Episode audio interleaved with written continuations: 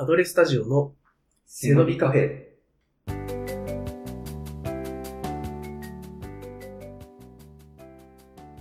こちらです。おりんです。お茶です。キートです。アドレスタジオの背伸びカフェ。今回も張り切っていきましょう。行きましょうはいあの、ちょっと前回のね、結婚式の話から続きまして、はいまあ、新婚旅行の話をね、軽く触れましょう。してくれるんですね。はい、まあ軽くですけどね。ははいい。あのーまあ新婚旅行の話といっても、うん。なんか、まあイタリアにね、うん行かせていただいたんですけども、うん。イタリアの話聞きたいかなと思ったんですけど、うんイタリアの話しません。嘘でしょ いやまあ、信じられる？一週間イタリアに行ってる話をしようっていう話だ。イタリアの話題一個も出てこない。出てこないです。あすみません。ちょっとイタリアの話はまたあの別企画でやるかもしれないということで、ちょっと控えめさせていただいて。ぜひぜひ。はいあのー、まあ、前回のオープニングトークでおりんさんが羽田空港に悔しい思いしたはいということがありましたけど、ちょっと私ガチ悔しい思いというか、あちょっとしました。ああのー、まあ、イタリ海外旅行、まあ4年ぶりぐらいに行ったんですよ。うん。あのーそれこそね、前回、ちょうど卒業、大学の卒業旅行うんのタイミングで、イタリア行ってたんですよ。うん。同じね、とこ行ってて。で、まあ、ヨーロッパに行ったのも、それが初めてで、うんで、まあ、10日ぐらい行ったんですけど、結構、まあ、なんとか楽しくやってきたんで、まあ、で、しかも同じイタリアだし、結構その、まあ、久々とは言いつつ、なんとなくこう、ちょっと苦労とのああ、確かにね。余裕を持って行ったはずなんゼロと1とはちゃうぞと。そう、ちゃうぞと、うん俺は行ったことあるぞと、うん。もうなんか余裕やわ、みたいな感じだったんですけど、あのね、英語が全然聞き取れなくなってた。うん。もうあの、前回どうやって生活してたんだろうっていうぐらい、うん。なんかね、英語が聞き取れなくて、イタリア語とかじゃなくて英語なのに、うん。あ、いや、全然リスニングできねえみたいな感じにうなっちゃって、わちょっとね、これはね、危機的なものを感じましたーね。そうなっちゃうんだね。なんか、やっぱ社会人になって、まあ学生の時は、まあそんななんか留学経験とかもないし、うん。あの、勉強もちゃんと英語の勉強してたわけじゃないんだけど、結構コンスタントにね、まあ、TOEIC やったりとか、うん。英語の授業を受けたりして、まあ英語に触れる機会ゼロではなかったんですけど、うやっぱ社会人になってね、ゼロになってしまったからなのかもわかんないけど、うん。なんか本当にね、より外国の、うん、異国の言語感が強くなっちあゃってて、あ。なんか前は、これぐらいのやつればまあ、単語単語聞き取ってなんとかいけてたみたいなところはあんなかもしれないけど、それすらなんか怪しかった。え、今、〇〇って言ってたみたいな感じで、ちょっと奥さんうんに頼ってしまうような、ちょっと情けない場面が多くて、お奥さん結構あの、ヨーロッパとか初めてなんだけど、うん。なんかリスニングがすごい、なんかでできるというか、まあ、本人曰く全然できないと言ってるけど、うんまあ少なくとも俺より聞けてて、うん。なんか結構助けてもらったんですけど、うん。ちょっとそれが悔しかったんですよね。あの、うん特に、英語を使う場面ってやっぱりホテルに泊まるじゃないですか。うん。で、ホテルのそのチェックインの時に、うんやっぱりその、このホテルとこういうルールがありますとか、うんあの、最初にちょっとデポジットみたいなのをいただきますとうんか、なんかそういうのがあるんだけど、結構そこでこういっぱいバーって聞くんだけど、うんやっぱりその、こっちがイエスとかノーとか言うにも、聞けてないとダメじゃん。うん。でもなんかそ、その内容がわかんないから、んマジで困っちゃって、うんわらわらわらつって、我々あの、イエスみたいな感じ。もうなんか、何にもわかんなくて。なんかむしろうん、お願いするとか、うん。なんかそういう時の方が、こう、事前に、あ、何々お願いします。なんて言うんだっけ、うん。キャナイとか、なんかそういうふうに考えるから、それはまだいける。で、それでお願いして、まあ一応聞き取ってもらえば向こうが、あ、オッケーみたいな感じでやってくるから、うん話す分にはむしろいいんだけど、うん。聞く方ってもう何言われるかわかんないし、うんそこがね、結構困っちゃってる。あで、一回、その、ホテルのコーヒーとかさ、なんかあの、あるじゃん、ポーションとかうん置いてあって、あの飲めたりするやつ。で、あれを、あのーまあ、一泊するんだけど、その、泊まった日の夜に、あの、使い切っちゃったの、そのコーヒーの、コーヒーフレッシュっていうのうんあのクリームあるじゃん。うんあれを、ある分を使い切っちゃって、うんまあ明日の朝もなんか寝覚めにコーヒー飲みたいのに、まああの、まあ俺はいいんだけど、うん奥さんとかはないと飲めないかあ。ら、うん。なくなっちゃったなと思って、あ、じゃあちょっとこれもらいに行こうと思って、うんで、あの、コーヒーフレッシュはあの、一応、空のやつ持って、うん伝わらなかった時にこれみたいな感じで 言えるように、あの、持ってこうフロントに行ってね。で、あの、これどこでもらえますか？みたいな英語で話して。で、あの、あ、オッケー？みたいなの分かってくれて、えっと、後でその、部屋番号のとこ、何番のとこに持ってくよ、みたいな感じで、うんありがとうって言って、こう、行ったんですよ。で、まあ、あの、あんまりそんなことは日本のホテルでしたことなくて、うん。あの、まあ、まだか、あどんな感じで来るんだろうなと思って、うん。で、待ってたんですよ。で、なんか全然30分ぐらいだったら来ないから、まあ別にそんな急いでるわけじゃないけど、あの、ちょっと、もう一回なんか伝わってなかったのかもしれないから、うんもう一回行こうかなと思って、そう、ドア出た瞬間なんかおじさんがこっちの方に歩いてきて、でおじさんのこの両手に、なんか10ぐらいのこう、コーヒークリームを持って、うんあ、君かいみたいな感じで、うん。で、もうあげるよ、みたいな、みたいな、そのコーヒーフレッシュをね、受け取って、んああ、 Thank you、みたいな感じで、まあ、そんな、なんか、一応、英語は伝わってはいるんだけど、うん。なんかすごい数のコーヒーフレッシュが来まして、うん。まあなんとか、あの、その時はこう、やりくりできてね。うん。で、なんだろうね、やっぱり英語を、あの、聞けるようにしたいなっていう気持ちをやっぱり強く感じて帰国の途についたんで、うん。こうなんか、やっぱりなんだろう、そういうのって、リスニングを鍛えなきゃいけないから、おなんか英会話スクールうんに通っちゃおうかなって、おーちょっと考えるようになるぐらい、うん。やっぱりね、一週間、なんかそういう外国語生活してると、うん。なんか英語のモチベーションがちょっと湧くんで、なんかせっかくもう多分、今後しばらくは、そんな海外旅行に長期間行くなんてことはないと思うんで、うんなんか、そういうのをは今年始めてみようかなとお思った次第ですね。で、ーうん。お兄さん、あの、英語、まああの、結構勉強得意なイメージがいやいやいや、やりたいなとは思いつつうん、また私もご無沙汰ですよ。あ、そうなんですか本。当に。うん。なんか、やっぱりリスニングとかはね、なんかうん聞く習慣をね、うん。つけといた方がいいんじゃないかいや、そうだね。俺が言えたことじゃないけど、なんか自分の戒めとしてはそう思う。うん。だからよく言うのが、あの、自分の喋るスピード、うん。英語を、この文を見て、あの、ゆっくり多分、現地の人よりゆっくり喋ると思うけど、そのスピードでしか聞くことはできない。あ、自分が喋る速度と一緒なの？そう。だから、その自分よりも早く喋る人のことは、聞くことができないっていうのを聞いたことがあって、あそうなんだ。そう、だから、その、なんだろう、その単語を見て音読をするっていうののスピードが、あのー一定の速度に達しないと、リスニング力っていうのもついてこないっていうのを聞いたことがあって、えーそう。そう。だからね、なんか、音読をするようにはしてたんですけど、それも、一年半ぐらい前の話ですね。ああ、ちょちょうどあの、はいオリングリッシュやってたことオリングリッシュですね。はい。はいはいはい。そうか。そう。それはもうあの自分が作った文をうん最後に読むっていうのをやってたんですけど、うん三日坊主でしたね。ははーいじゃない。結構やさ、3日坊主じゃなくなかった？ーい。あ、そう ?1 ヶ月坊主ぐらいにはなってたかもしれないけあど、でも1ヶ月坊主ですまあね。そうか。うお兄さんでもそうぐらいだからね、なかなかこの根気がいるというかね。自力ではね、うんジムと一緒ですよ。通っちゃえばもうお金はかかるけど、うんやれって言われた方がやるんで、どねまあそうだね、うんその辺は何がいいというふうに判断するかっていう感じですね。そうですね。お家も買いましたし、うん。どこからそのお金を捻出するんだと、出てこないですねえーいう話もある。これ以上あの、固定費を増やせないので、高えのよ、閉会教室だよね。チームと同じぐらいしちゃうんじゃない？もっとするかな？もっとするんじゃない？うん。1万、保険者1万。いやー、1万で済めばもう、ありがたい方なんですけどね。うん。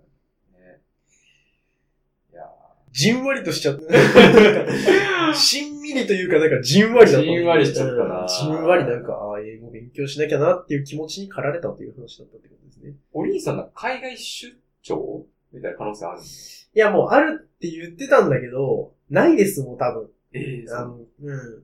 なんか、その、もともと喋れて、ちょっとチャンスあるぐらいな感じ、うんなんかそういう部署に行かないといけないし、いや、うんもう今そんなことを考えてくれるな んかね。なんか会社の金でうん海外に住んでろ、みたい海な外に住んで、夢を見てたから。目標が願望になってしまう。なんか、ちょっと遠く離れああ、たちょっとから、雲の中に一歩紛れちゃったから。入ってしまった。いや、なんかもしね、あの、お兄さんが将来的に、まあ、うん期間的には2年限定とかだとしても、うんなんかそういうちょっと、ロサンゼルスに赴任することになったら、ちょっとそれを、こう言い訳にし、言い訳というかにして、うんちょっと休み取って遊び行って、みたいなことしようと思ってたけど。してー。させろーさせろ会社お願いします。まあでもな、わかんない。まあそれはお兄さんのキャリアに関係してくるんで。はい、頑張ります。はい。すみません。なんか、キングが頑張らなきゃいけない話から派生して、なんか俺が頑張らなきゃいけない。転化してしまいましくそ。悔しいた。ね。変化できたところで、はいじゃあ今回のね、本体に行きましょうか。はいはい。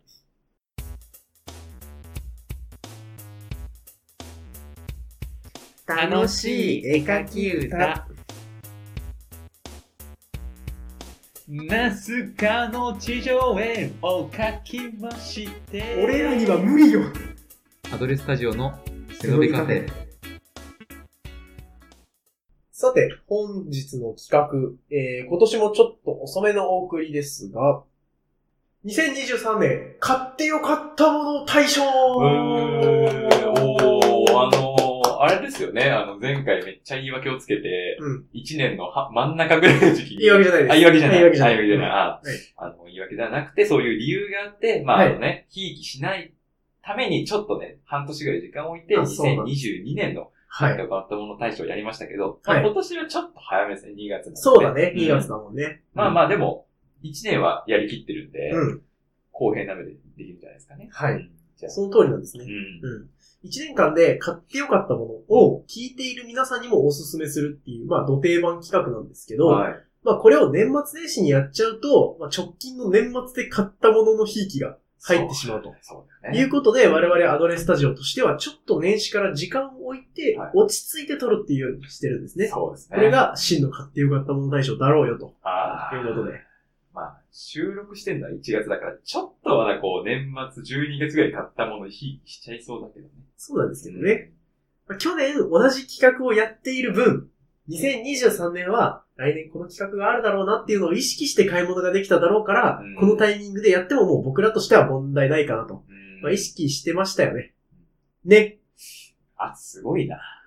そんなわけで、えー今回は事前にお互いが2023年に買ってよかったと思うものを3つずつ選んできたので、はい交互に、え1つずつ選出理由とともに、はいえー紹介して、最終的に五輪賞、キート賞を1つずつ発表します。同じですね。はい。はいやっていきましょう。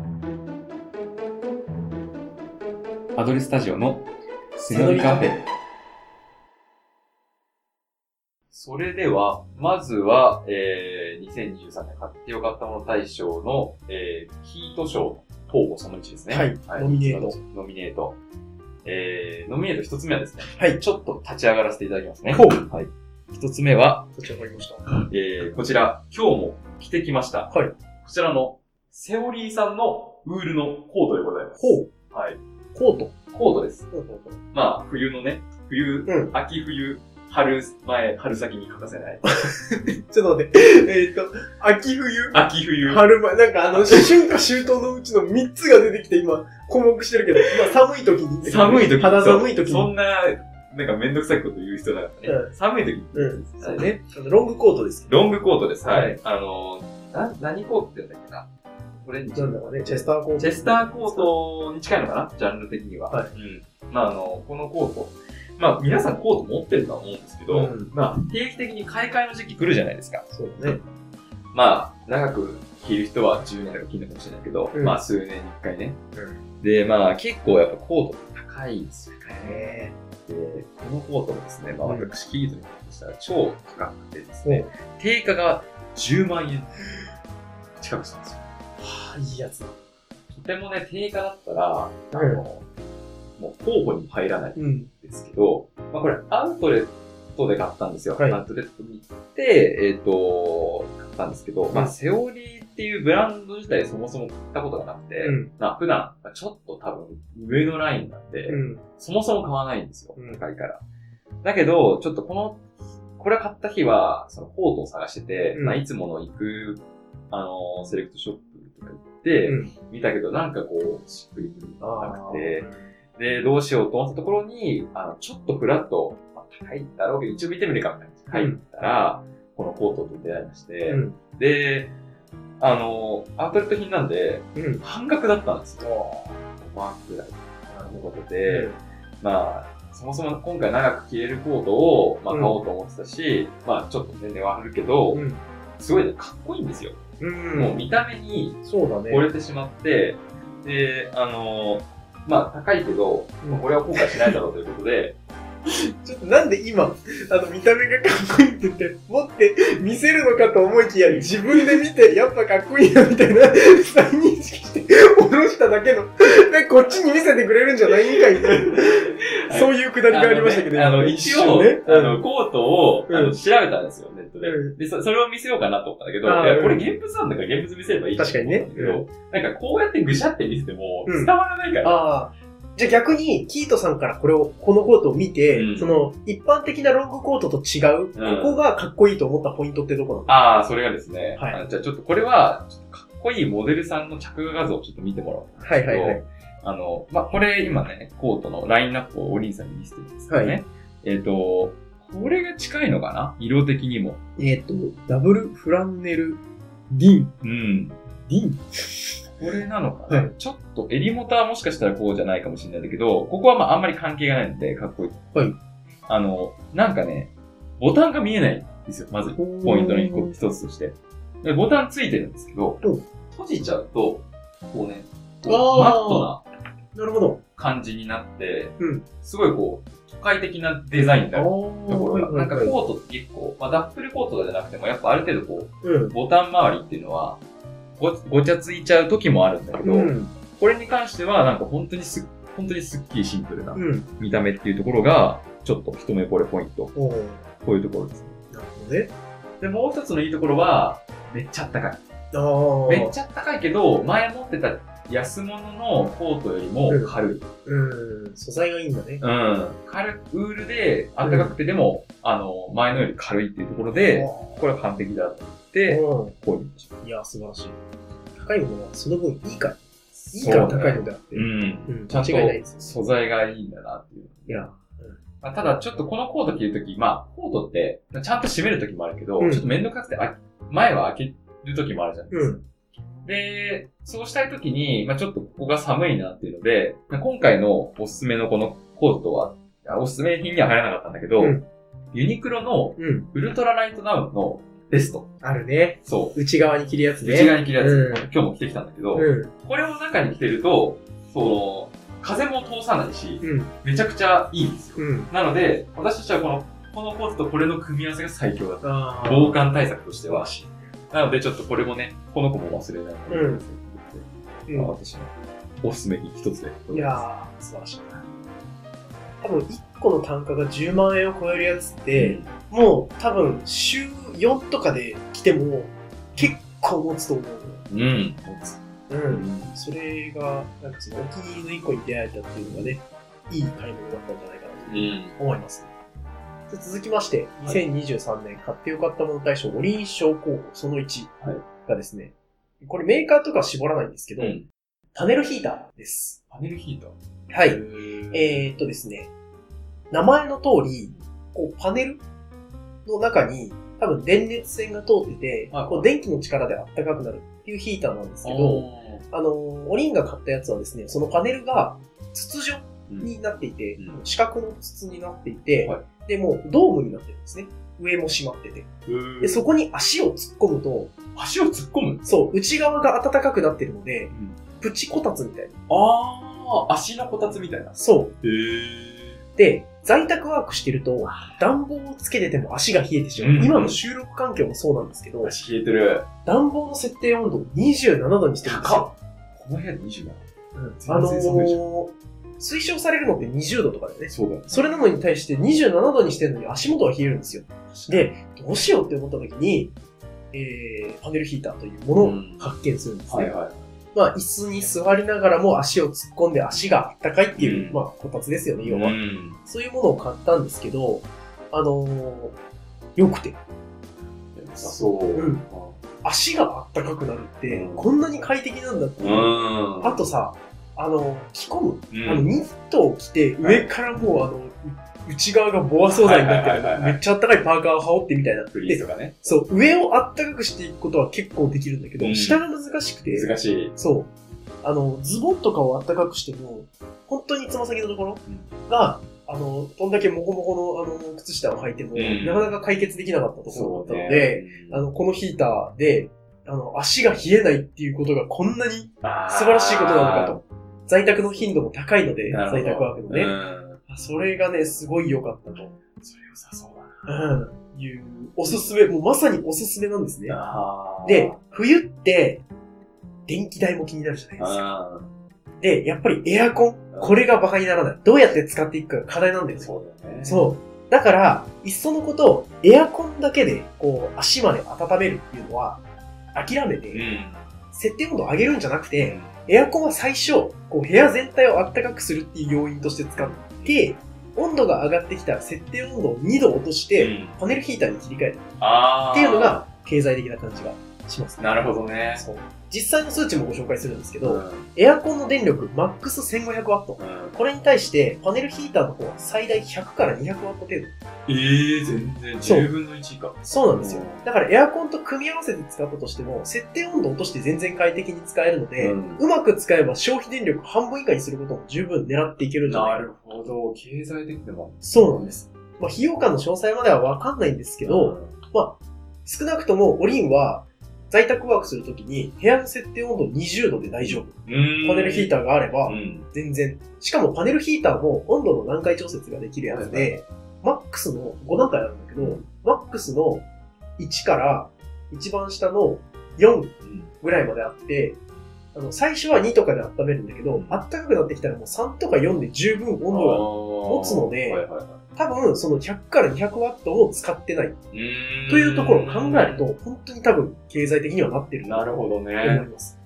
超おすすめ。ということで、うん。あの、1個目、パネルヒーターをご紹介させていただきました。あ、アマゾンで買う時とかは、うん。ちゃんとレビューとかを見て、あの、ちゃんとあの、発火対策とか、うんなんか危険なことがないかっていうのを確認するようにしてからご購入するようにしてみてそください。ね、なんかよくわかんないメーカーのやつとかうん。あるだろうけど、そう。ちょっと怖い。もん。